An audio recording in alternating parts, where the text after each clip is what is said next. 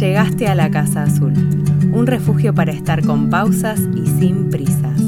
Acá conversamos sobre comunicación consciente, sostenibilidad y desarrollo profesional para mujeres que quieran transformar sus vidas laborales en una que también transforme al mundo.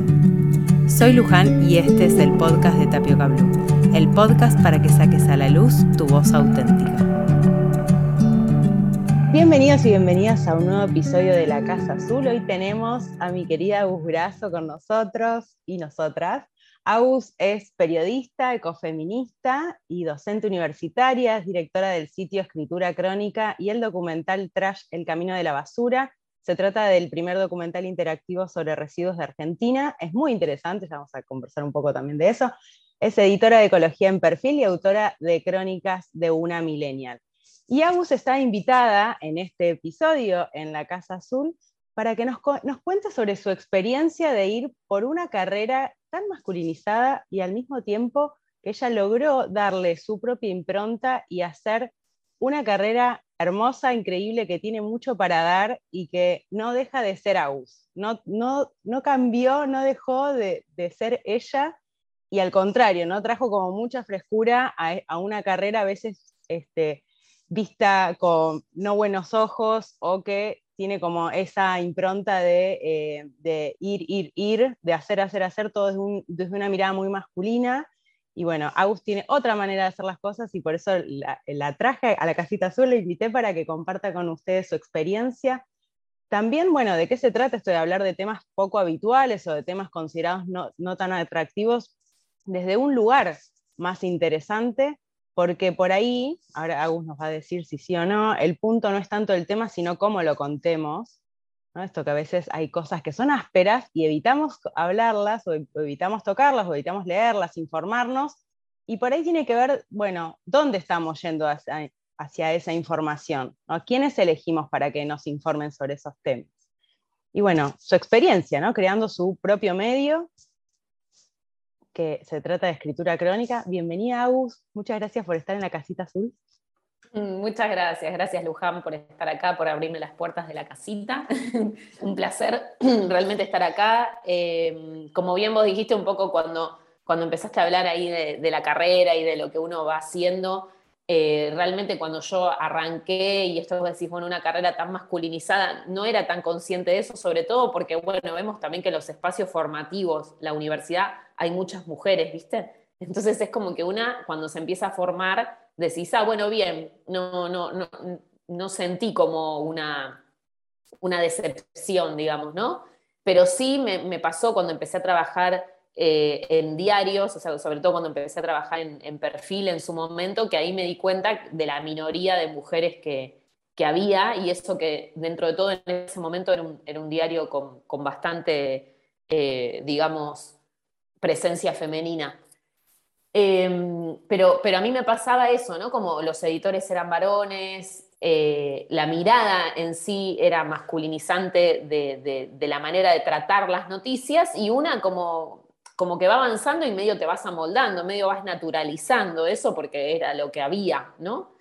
Pero digamos, cuando empieza como a tomar mayor relevancia el feminismo y, a poner como en jaque ciertas cuestiones, a mí un poco lo que me hizo abrir más los ojos fue, eh, digamos, cuando escritura crónica lo arranqué como, como un blog, ¿no? Entonces, cuando en el 2016 hay como un boom de, medios nativos digitales y yo empiezo a capacitarme, empiezo a formar parte de, de algunos encuentros latinoamericanos que había con, con periodistas de, otros medios y empieza ahí a haber censos más fuertes de medios y empiezo a ver las cifras que las cifras eran muy fuertes a nivel sobre todo toma de decisiones, ¿no? O sea que quizás había un 50 y 50 en redactores, redactoras, como en, los equipos, pero en, las cabezas, o sea, en lo que eran editores, jefes de redacción, todo eso es casi todo, un 90% era, era hombres, ¿no? Entonces, ¿qué pasaba? Digamos, los medios nativos digitales, en, en su promedio, o más en creo que un 60%, está conducido por mujeres. Entonces, fíjate que esto, digo, como a veces, si el sistema, digamos, seguía como muy masculino, ¿no? Eh, digo, qué loco como eh, tal vez desde medios más pequeños o desde abajo o, hasta medios, te diría, más genuinos, ¿no? Que nacen desde esta necesidad del decir, había tanta presencia femenina, ¿no? Y ahí es como que yo tomo mayor conciencia y digo, wow, eh, qué importante esto que estamos haciendo, qué importante, nosotras somos en escritura crónica ahora un equipo, te diría 99,99% de mujeres, eh, y, bueno, y también es aprender, ¿no? Aprender a, esto, a, también no solo, lo masculino también tiene como quizás a veces esto de, me guardo los datos o, o, más ego, ¿viste? Entonces también es como aprender a hacer una clase de periodismo más de, lo que yo siento que estamos haciendo hoy en escritura crónica, más de servicio social, ¿no? Va un poco desde que empezamos a tener una agenda mucho más ambiental, quizás va más por brindar un servicio también que, que solo información, eh, como bien vos decías muchas veces, o mismo hablábamos detrás, de, detrás del podcast, eh, que a veces uno termina pagando los medios. O sea, terminas diciendo, yo no me quiero intoxicar, no quiero terminar como mi abuela que no quiere ni salir a la vereda, ¿no? Entonces apago la tele. Entonces, bueno, ¿qué pasa? Nosotras como comunicadoras, como periodistas, yo no puedo hacer eso porque a mí me sale naturalmente comunicar, es lo que yo quiero hacer. Entonces, ¿cómo la propuesta creo que va a decir, ¿cómo hago para comunicar sin intoxicar? Un poco, ese es un trabajo que venimos haciendo desde escritura crónica y desde Trash, la propuesta es propositiva, o sea, cómo yo puedo comunicar y a vos llevarte a tomar acción y a vos llevarte a querer generar un cambio de conciencia y un cambio en tu, en tu vida eh, y no querer encerrarte, justamente, sino buscarle una vuelta a eso, ¿no?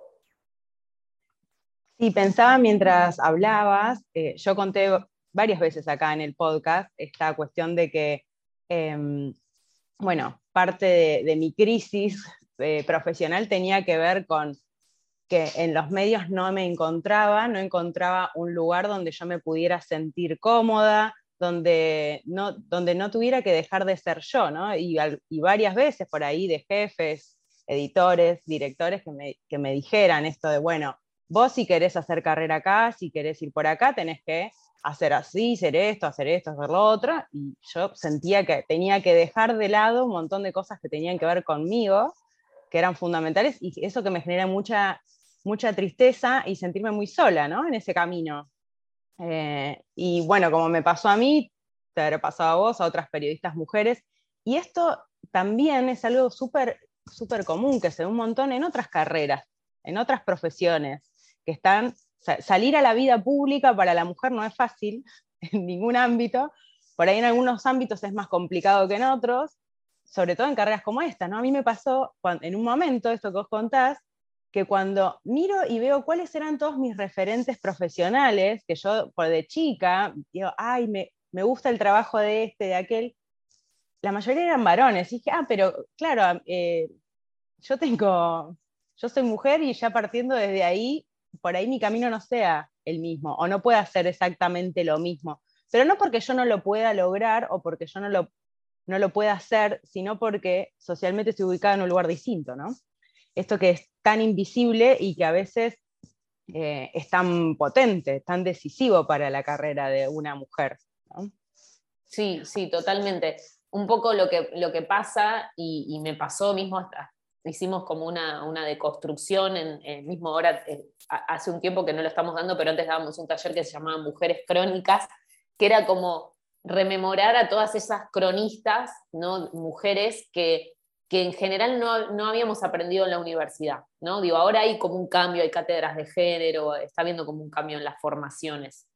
Pero claro, tal vez te pasa que vos ya te recibiste y que estás ejerciendo tu carrera un poco intuitiva, un poco también de, lo que aprendiste, y ahí empezás a, leer autoras, y, y, bueno, y hubo como también un boom editorial este último tiempo de autoras feministas, de, de, quizás eh, autoras que no conocíamos y como bien vos decís, o sea, es clave, sobre todo para el inconsciente, ¿no? Para el inconsciente colectivo. Tener referentas que vos digas, que hasta te dan como una espalda y una seguridad que vos ni siquiera sos consciente. Porque decís, ya hubo un montón de mujeres detrás mío que vinieron abriendo un camino para que yo pueda estar haciendo lo que estoy haciendo, ¿no? Entonces, eh, me parece clave, o sea, en las formaciones, o, en cursos o en lo que uno se haga, también reconocer este camino que hicieron otras mujeres como re poco reconocidas, quizás hasta en un momento tenían que firmar con seudónimos de nombres de hombres.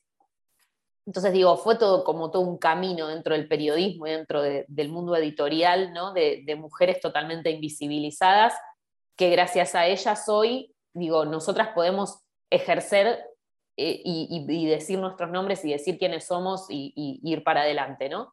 pero mm, realmente eso me, parece clave. Y por otro lado, nos pasa, nosotras venimos haciendo mucho en el sitio últimamente periodismo relacionado con, la temática de residuos, ¿no? A partir de, haber lanzado el documental Trash. Entonces, me pasó una vez que, yo fui a entrevistar a un, hombre que, bueno, sabía bastante de la temática de residuos, qué sé yo, y no sé, que me empieza a hablar de una cosa del basural de, del basural de la costa, y me dice, bueno, no tenés que ir, pero me lo dijo como con una naturalidad, tipo, tenés que ir. Entonces yo ahí agarré, lo frené y dije, no, pará, vos no te estás dando cuenta. Le digo, o sea, yo soy mujer, le digo, soy chiquita, porque por más que no se en el podcast, soy petiza. Entonces digo, digo, soy menudita, entonces digo, yo no puedo ir sola a un basural, o sea, tengo, ¿sabés todos los recaudos que tomo yo para ir a un basural? Porque también para hacerlo desde un lugar responsable. Soy mandada en un montón de cosas, pero digo, hay que tomar un montón de recaudos. Entonces, como que ahí el tipo se quedó, porque claro, es como que tal vez él nunca había visto la, posibilidad, o mismo pasa con cronistas viajeras, con eh, corresponsales de guerra, eh, con esto, ¿no? Nos pasa, me pasa a mí quizás más como periodista ambiental, digo, quizás son carreras donde, ahora yo empecé a hacer unos videos en YouTube, ¿viste? De cronista millennial de viaje. Y me costaba un poco también encontrar a alguien que esté haciendo eso, que se mueva, pero desde un lugar de investigación. De... Entonces, claro, ahí quizás una va tomando conciencia de decir, quizás nos vamos haciendo a nosotras mismas, porque, porque no hay, eh, digamos, tanto avance desde, desde un lugar como mujer o como disidencia ¿no? en ciertos roles. Eh, y entonces, volviendo a esto de este hombre, él, se queda, y le digo, claro, nosotros hace poquito ahora fuimos a, a la fiesta del libro de Medellín, ¿no? a presentar el documental la semana pasada. Hicimos, em, entrevistamos a cooperativas de reciclado de allá, fuimos a, centros de reciclado. Claro, cuando nosotras habíamos armado las notas desde Argentina, ¿no? Pero cuando estábamos ahí en otro país, fuimos un equipo de tres mujeres, ¿no?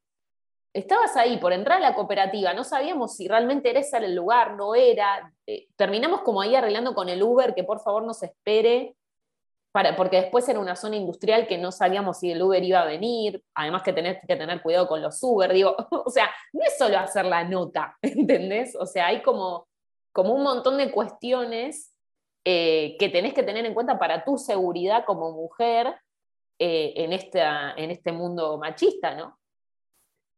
Sí, bueno, todo lo que mencionás me suena. Me ha pasado trabajando, haciendo mis notas, o notas que desistí de hacerlas porque solas no las quería hacer por ese tipo de, cosas.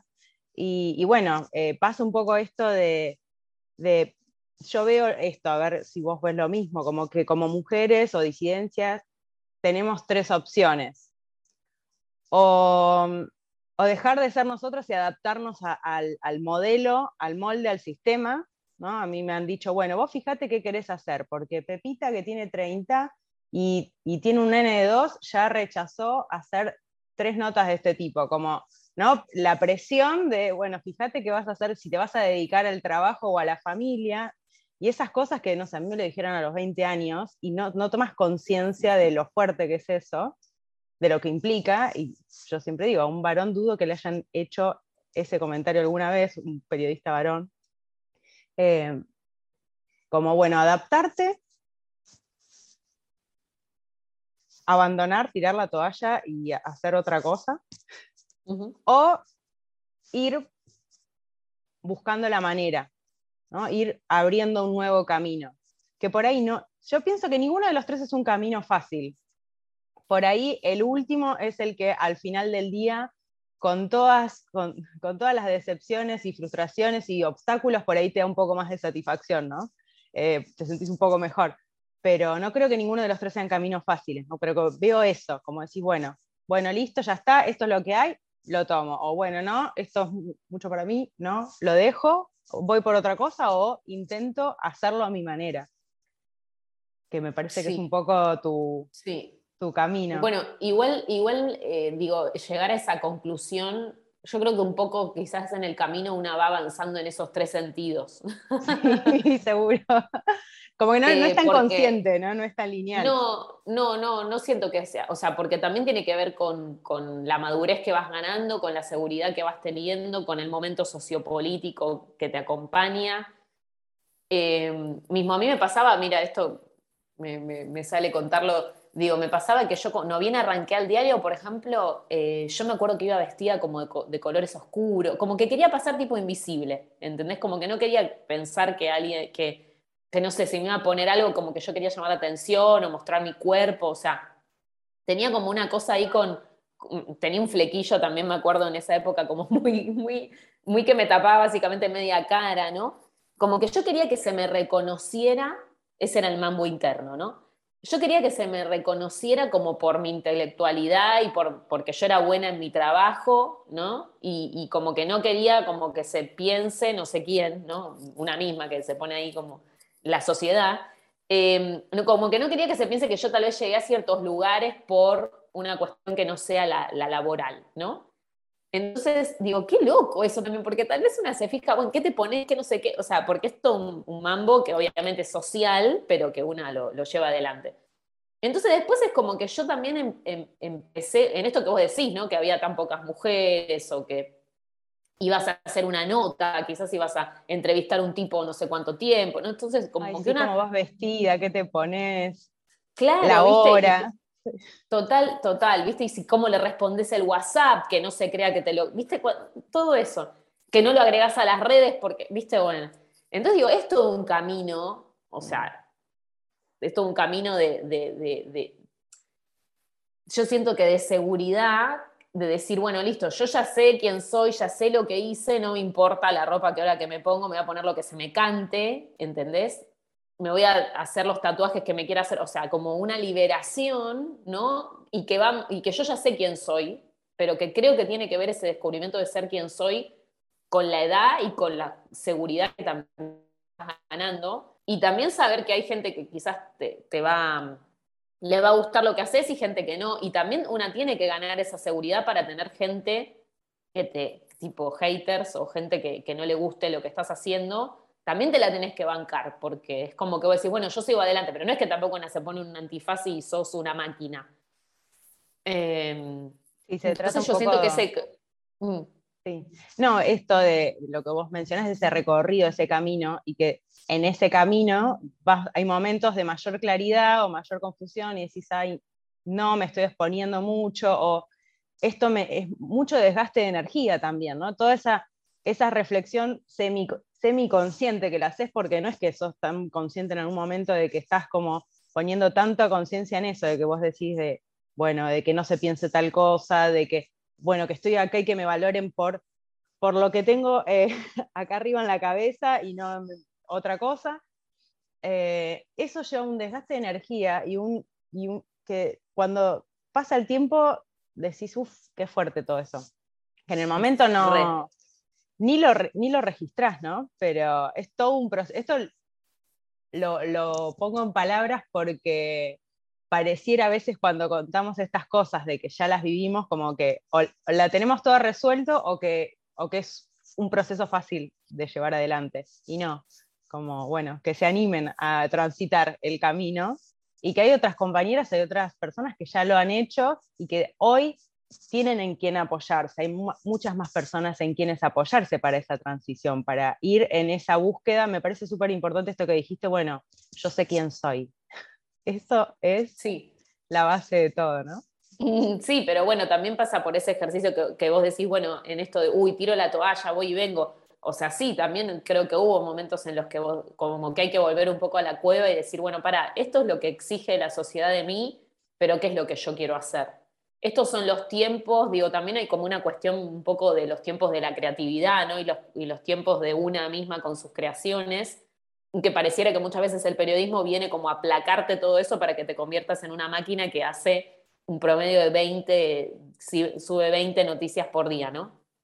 digo, sin procesarla, sin chequearla, sin, o sea, lo que importa es como ya, ya, ya el inmediatez para que tenga clics.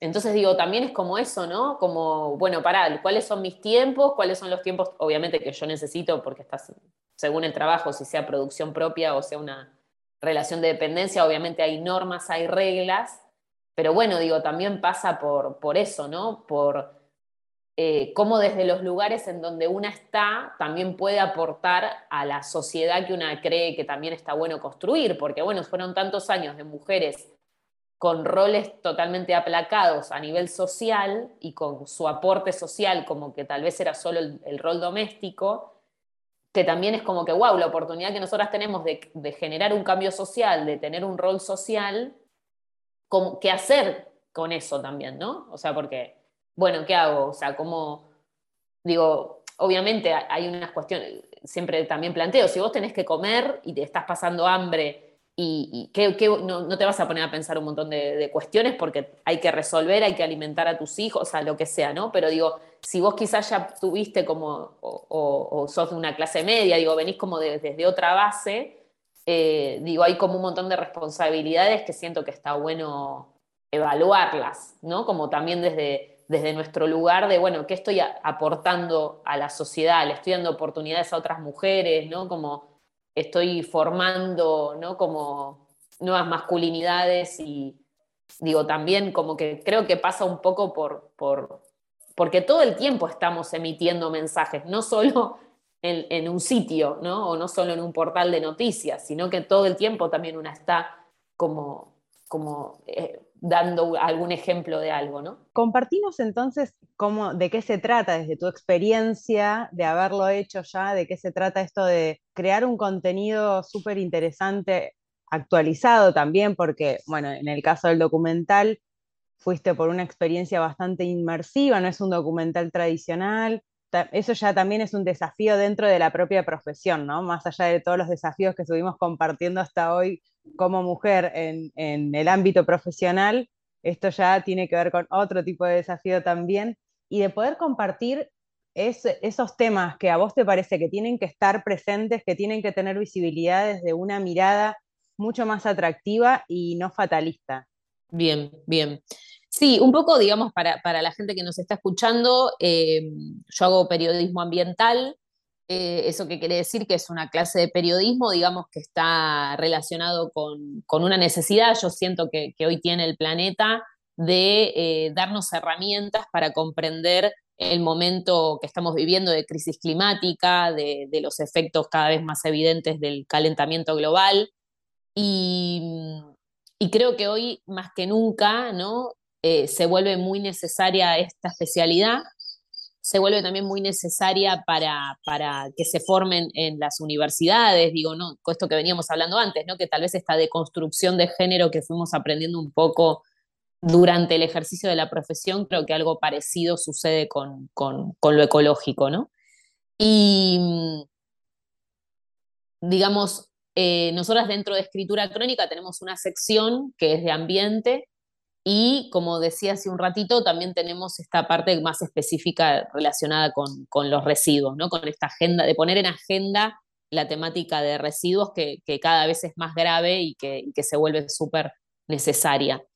Em, digamos, cuando empezamos cada vez a meternos más en esta temática, nos encontramos ¿no? cada vez con más información y con una información alarmante que con esto que hablábamos también hace un ratito, ¿no? De esto de, tomar la información, pero a la vez procesarla por el cuerpo, ¿no? Eh, como interiorizarla y a la vez pensar de qué manera se comunica, el tipo de comunicación que estamos planteando no es una comunicación colapsista, que tal vez esa, comunicación colapsista que tiene que ver con el colapso climático, que tiene que ver con, un tema de crisis, que no es negarla, pero también lo que sucede es que muchas veces cuando tenemos como tanta noticia negativa, las personas se cierran, ¿no? Y como que no, no terminan de comprender lo grave que es porque tal vez queda solo en la preocupación. Entonces el tipo de comunicación que proponemos es una comunicación más bien propositiva que tiene que ver con tomar la información que es grave y que, y que tiene que ver con una consecuencia de, de, lo que está sucediendo en el planeta, pero lo que buscamos es comunicarla de manera más, entre comillas, supongámosle atractiva, ¿no? Para, para el lector, para quien ve el sitio, Eh, por eso el documental también es interactivo, para que las personas vayan haciendo clic en cada letra y vayan avanzando en la investigación. Digo, la música está hecha con basura, los gráficos son tipo como pareciera un videojuego. Eh, y eso fue como profundizando cada, cada, vez más a que ahora tenemos Mapa Trash, que es un mapeo de basurales a cielo abierto, con rellenos sanitarios, cooperativas de reciclado, que eso también surge como una necesidad de las personas que nos empiezan a preguntar, che, ¿qué pasa con la basura en mi distrito? Entonces también al tomar como esa necesidad que tenían las personas de, querer reciclar, pero que muchas veces quizás el Estado municipal no da las herramientas para que las personas reciclen, nosotras lo que hicimos fue, ok, darle la información a la persona y que la persona diga, vos querés reciclar, bueno, fíjate qué cooperativa hay en tu barrio y llevarle los residuos. O sea, digo, más allá de yo quedarme en la queja o en esta situación de colapso que estoy, sino como, bueno, busquémosle una solución. Porque como bien dice el informe, por cuenta propia, ¿no? Como alentar eso, una, ciudadanía más activa.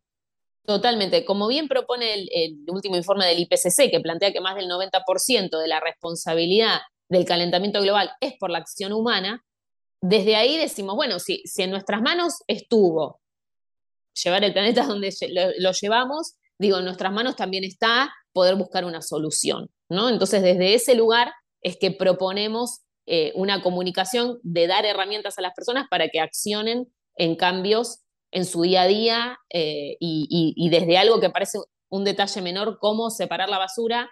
Si vos ves el documental te vas a dar cuenta que es mucho más que separar la basura, sino que estás colaborando con la salud de las personas que sobre todo viven en, territorios de sacrificio, que es donde terminan los basurales o los rellenos sanitarios. Sí, es súper interesante la propuesta porque ya la manera en cómo consumimos noticias, bueno, y cómo se producen las noticias, ya llegó a un punto de agotamiento y a esta situación desde el lado de quien consume las noticias, ¿no? De, bueno, no, no, hay, nada para hacer, no hay nada para hacer porque eh, es todo catastrófico y bueno, antes lo hablábamos entre nosotras, que también es algo que nos afecta a nosotras, que nos pasa, desde el lado de como productoras de contenido, desde el periodismo también, eh, de decir, bueno, esto, o sea, si yo me quedo con esto, me, quedo en la cama, me miro una película y ya está, no hay nada para hacer. Y es interesante esto, si bueno, tenemos la información, tenemos las herramientas, tenemos la posibilidad de hacer las cosas diferentes, ¿no? Es como, bueno, proponer desde nuestro lugar, desde nuestro trabajo, desde eso que sentimos que venimos a aportar, algo que vaya más allá y, tener la iniciativa de compartir con otras personas para, para mí, esto es como muy personal, eh, a veces pareciera ser como que, bueno, una, una, sabe sobre el tema, ¿no? Ah, vos que sabes de ecología, vos que reciclás, toma, llévame esto. No, yo te comparto para que vos también, para que vos te inspires, para que vos también seas ejemplo para otras personas, para que vos investigues por tu propia cuenta, ¿no? Por ahí es como puede ser eh, lo que uno imagina como hacia dónde quiere que vaya la sociedad, ¿no? Es decir, bueno, tengo las herramientas, lo puedo hacer por mí misma. Esto que también eh, viene apareciendo en el último tiempo desde, desde un plano más emocional, de tomar herramientas para cuidar de nosotras mismas, de nosotros mismos como seres humanos, desde las emociones y también al planeta, ¿no? Como que se trata, me parece, de ir hacia, hacia ese mundo, un mundo más eh, autónomo, más responsable y empático. Totalmente. Además, no hay que olvidar que la información es poder. Entonces, como el, poder realmente está en nuestras manos como comunicadoras, como comunicadores, digo, de, aportar esa información para que las personas hagan un clic, ¿no? Eh, y, generar realmente un cambio de conciencia, porque esto que te contaba hace un ratito también eh, de, lo de Colombia, Colombia tiene como varias eh, leyes eh, adelantadas respecto a los derechos laborales de los recicladores, ¿no? O están más adelantados que otros países de Latinoamérica. Sin embargo, o sea, y eso implica, por ejemplo, que en espacios públicos sí o sí tiene que haber cestos de, distintos eh, residuos, ¿no? Tiene que haber cesto verde, cesto negro y cesto gris tienen ellos. Entonces, digo, eh, están esos tres cestos, perfecto, ¿no? Te pongo un ejemplo que es, por ejemplo, del aeropuerto en la parte, en el cesto que era papel y cartón, había un pañal. Entonces vos pensás, ¿por qué el reciclador tiene primero que juntar, primero que no sirve, se está contaminado, lo otro que se recicla? eh, no sirve. Entonces digo, por una acción de dos segundos de no pensar de, de falta de educación ambiental, falta de empatía, falta de conciencia, lo que quieras. Pero digo, es una cadena. No es que es una sola persona, o yo le voy a echar la culpa al gobierno, o le voy a echar... Porque acá hay leyes, está el sexto. O sea, se da un montón de condiciones. Y sin embargo, la persona que es la que tiene la, posibilidad de, no tirar ese, ese residuo ahí, lo tira mal y está mal. La otra vez hablaba con un, con un colega de la costa y me decía, yo creo que a la larga las personas van a terminar separando, porque era como cuando no se ponían las personas, por ejemplo, el, cinturón de seguridad, ¿viste? Como una cuestión de educación vial. Y yo digo, ojalá, ¿no? Ojalá se termine comprendiendo la importancia que tiene esto y se lleven adelante esos cambios como buena ciudadana, digamos, como buena... Eh, no sé ni qué palabra ponerle, porque a veces a mí hay cosas que me parecen de sentido común y es como que decís, wow, no puedo creer que, que no se haga el clic, pero sin embargo ahí es cuando uno tiene que hacer todo el proceso de decir, bueno, no lo voy a comunicar desde ese lugar, aunque a veces sí también está bien con esto que vos decías de las emociones. Yo a veces en mis redes comunico desde el enojo, comunico desde la bronca, comunico desde estoy podrida, no lo puedo creer. Y otras veces decís, bueno, no, viste, voy a, voy a comunicar desde otro lugar. Digo, también es como darle ese lugar a la emocionalidad en la comunicación, que está bueno, que es real y que no somos máquinas que estamos produciendo información, ¿no? Sí, y, y recuperar, porque no se trata de, tomar conciencia, sino de recuperar esa conciencia que en, nuestra cultura occidental moderna, no sé si occidental, oriental también, ya, ya no sé, ¿no? Eh, eh, creo que planetaria, de que somos comunidad, somos con otros y otras y somos en red. Y así como nos afectan lo que hacen otras personas desde las emociones y desde sus acciones, también lo que hacemos afectan a otras personas, pequeño o grande, ¿no? A veces pareciera ser que, bueno, si no soy una persona eh, hiper famosa o no tengo un, puesto eh, de, no sé, súper jerárquico en, mi lugar de trabajo, pareciera ser que mi impacto en el mundo eh, no es tan importante.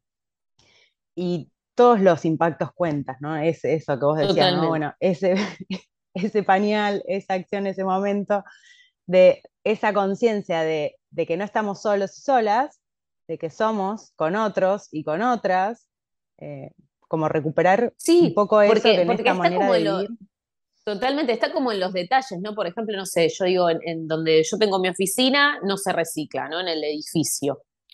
Y ya le dije un montón de veces al portero, eh, o sea, reciclemos, pongamos un tacho. Y bueno, y el otro día ya como que me dijo, mira, ya tengo una reunión con la gente de, de los porteros, de, del, municipio y nos van a pagar, porque bueno, en Ciudad de Buenos Aires se paga un 5% más por reciclar al portero, y acá es como, bueno, ver quién se hace cargo de ese gasto, hay que ver los municipios si se hacen cargo de esos gastos con los porteros, pero bueno, más allá de eso yo le dije, bueno, pero más allá de que se logre poner el cesto verde en cada piso, de que vos logres bajar los reciclables el día verde y todo eso, yo te voy a ayudar, le digo, con armar los volantes, por ejemplo, para que la gente entienda también porque tal vez ese eslabón también es el que está faltando. Entonces digo, también cada persona, digo, no pasa por, uh, si sos reconocido, como mismo decís, quizás pasa por decir, bueno, en mi oficina tiran todo mezclado. Bueno, quizás yo puedo ser la persona encargada de hinchar con eso y que no se tire todo mezclado, ¿no? Digo, es como que siento que hay un montón de, cuestiones a, a, tener en cuenta que están buenas y que hay que, y que hay que considerarlas, que tal vez no pasa por hacer, wow, grandes movidas, sino tal vez ser conscientes del rol que tiene cada persona en la sociedad, ¿no? Sí, sí, tal cual. Agus, ¿algo que quieras compartir con, con la audiencia de la Casa Azul sobre esto que estuvimos conversando, sobre tu experiencia como mujer profesional, de todo esto que nos compartiste?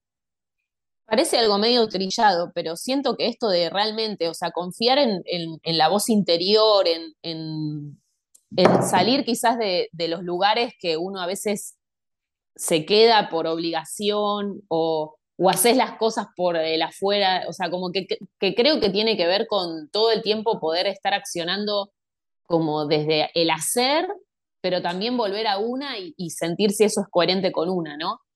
Eh, y, que hay un montón de redes y posibilidades hoy para, para, mujeres, para las mujeres poder avanzar en un montón de, sentidos y de, y de lugares que tiene que ver, por ejemplo, gracias a las redes sociales, hay un montón de cuestiones que, que tal vez en otro momento eran medio impensadas em, y que hoy se puede y que el granito de arena que se sume eh, está bien, digo, no, no, no, no exigirnos tampoco de, más, ¿no? Muchas gracias, Agus. Feliz de que puedas estar acá, de que hayas estado con nosotros compartiendo este momento. Yo súper agradecida de tu tiempo y tu presencia acá. Gracias por estar ahí del otro lado también y nos vemos en el próximo episodio de La Casa Azul.